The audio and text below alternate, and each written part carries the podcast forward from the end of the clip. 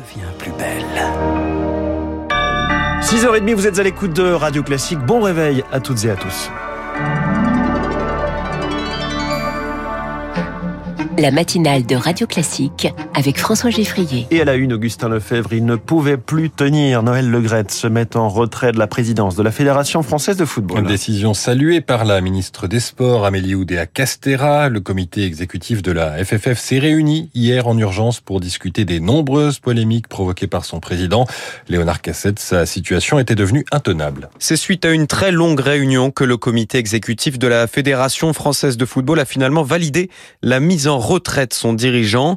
Noël Legrette quitte son poste, malgré tout très sûr de lui, à en croire Eric Borghini, un des participants à la réunion. Un peu comme dans un conseil de famille où on s'est parlé avec le cœur, on a dit tout ce qu'on avait à dire. Le président a dit j'ai rien fait vous verrez, euh, j'ai la certitude que le rapport d'audit ne contiendra absolument rien contre moi. Pourtant, les affaires qui pèsent contre le patron du foot français sont nombreuses.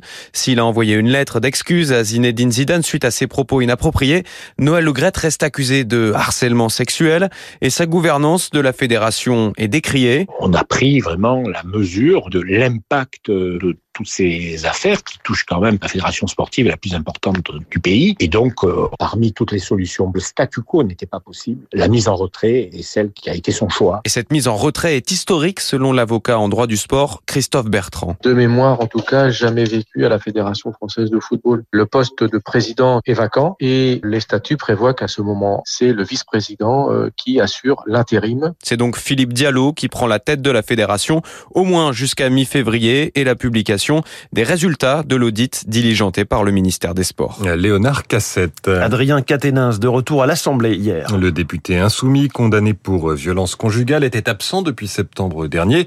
Il est suspendu de son groupe jusqu'en avril. Il a siégé donc comme non inscrit hier en commission des affaires étrangères. Euh, malaise général et la majorité veut aller au-delà de cette réaction de malaise. Aurore Berger, présidente du groupe Renaissance. Il est pour nous euh, une évidence que ce retour ne peut pas être passé sous silence, qu'il n'a rien de naturel, qu'il n'a rien de banal et qu'il n'a en fait rien de normal. Raison pour laquelle nous déposons ce jour une proposition de loi qui vient compléter le dispositif que nous avions adopté en 2017 pour créer une peine complémentaire d'inéligibilité pour celles et ceux auront été condamnés pour des faits de violence conjugale ou de violence intrafamiliale. Le dossier Katnins divise la NUP, l'alliance de la gauche. Elle est aussi menacée par l'élection du prochain premier secrétaire du Parti socialiste. Premier tour aujourd'hui. Olivier Faure, partisan de l'Union, est défié par deux candidats qui y sont opposés. Un peu plus de dix ans après la conquête de l'Élysée, le parti est en déliquescence. Il assure pourtant que les adhésions sont en hausse. Qui sont ces nouveaux adhérents? Lauriane Toulmont en a rencontré un à Marc-en-Barœul, près de Lille.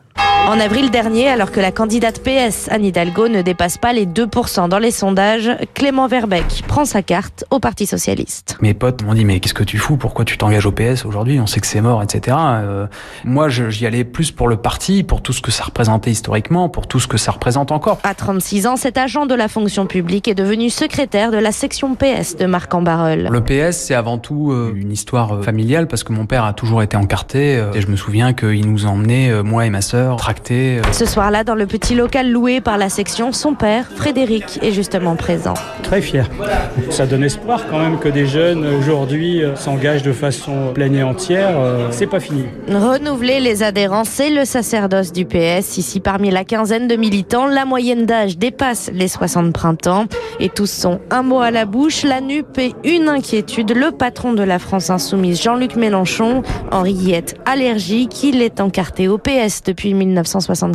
Il fallait absolument revenir à une union de la gauche. Le premier qui a su la mener à bien, je dirais malheureusement, c'est Mélenchon. Embarqués dans la NUPAC contre cœur, les militants socialistes espèrent bien prendre la tête de la coalition de gauche. le reportage à Marc en Barol de Lauriane Tout le monde. Le Rassemblement national de son côté défend ses propositions de loi à l'Assemblée nationale. Aujourd'hui, journée de niche parlementaire pour le parti d'extrême droite, augmentation des salaires, suppression des zones à faible émission, retour de l'uniforme à l'école. Sept textes reste à l'ordre du jour. Zéro chance d'être adopté. Le principal groupe d'opposition accuse déjà les autres de sectarisme. Vous parlez de l'uniforme à l'école. Il a un nouveau soutien public, celui de la première dame. Interview de Brigitte Macron aux Parisiens aujourd'hui en France. Prise de position alors que le ministre Papendiaï y est opposé. Brigitte Macron se dit aussi attentive à l'orthographe alors qu'une circulaire pour renforcer le niveau de lecture et d'écriture est publiée aujourd'hui. On y revient dans le journal de 7 heures. Emmanuel Macron, lui, est interviewé par euh, Le Point sur l'Algérie. Il estime que la France n'a pas à demander pardon pour la colonisation. Le mot rend prêt euh, tous les liens. Cette question des excuses est au cœur des tensions dans les relations bilatérales entre les deux pays. Il n'aura tenu que trois mois à son poste. La Russie change à nouveau le commandant de son offensive en Ukraine. Sergei Sourovikine, l'homme derrière le revers majeur qu'a constitué la perte de Kherson, est rétrogradé au rang d'adjoint. Il est remplacé par l'actuel chef d'état-major des armées, Valérie Gerasimov. Le ministère de la Défense explique ce changement par la nécessité d'une meilleure coordination alors que les missions à accomplir s'élargissent. Carole Grimaud, experte de la Russie à l'Observatoire géostratégique de Genève, y voit aussi une possibilité dimension symbolique les problèmes restent toujours non résolus, c'est-à-dire les mobilisés qui n'ont pas de matériel, qui n'ont rien pour se chauffer, qui ont très peu d'armes. Mais je crois que placer ce général à la tête du commandement, c'est aussi euh, peut-être euh, annoncer euh, une escalade ou préparer la population à une mobilisation générale que tout le monde attend et tout le monde redoute en Russie, de cette façon-là, en nommant directement le, chef des armées comme commandant des opérations en Ukraine. Propos recueillis par Rémi Vallès sur le terrain, la ville de Soledar dans l'Est est toujours l'objet de acharnés. Le front tient, a affirmé le président Zelensky hier soir. Attendons des déclarations officielles sur la situation, a déclaré le porte-parole du Kremlin, alors que le groupe de mercenaires Wagner revendiquait la prise de la cité dans la matinée. Une chose est sûre, l'affrontement est particulièrement sanglant et le bilan humain élevé d'un côté comme de l'autre. Il est 6h36 et l'actualité ce matin, c'est aussi la disparition de Jeff Beck. Il est mort hier à 78 ans, qualifié de génie de la guitare par ses pairs. Il avait joué aux côtés de Jimmy Page, futur pilier de Led Zeppelin, dans les Yardbirds au cours de la deuxième moitié des années 60, avant de créer son groupe. Aussi à l'aise dans le rock que le blues ou le jazz, il était classé cinquième plus grand guitariste de tous les temps par le magazine Rolling Stone. Et pour commencer doucement cette matinée, une reprise de la chanson traditionnelle anglaise Green